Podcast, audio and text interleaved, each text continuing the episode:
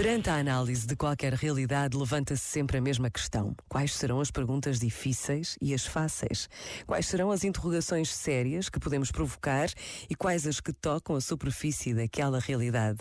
Esta permanente opção que nos é dada implica sempre a capacidade de ser capaz de querer ver mais longe, de uma autonomia de pensamento que nem sempre é fácil de ter espaço na vida agitada dos dias. Mas Deus espera sempre o melhor de cada um de nós, mesmo dos que não acreditam que Ele está conosco. Pensa nisto e boa noite. Este momento está disponível em podcast no site e na.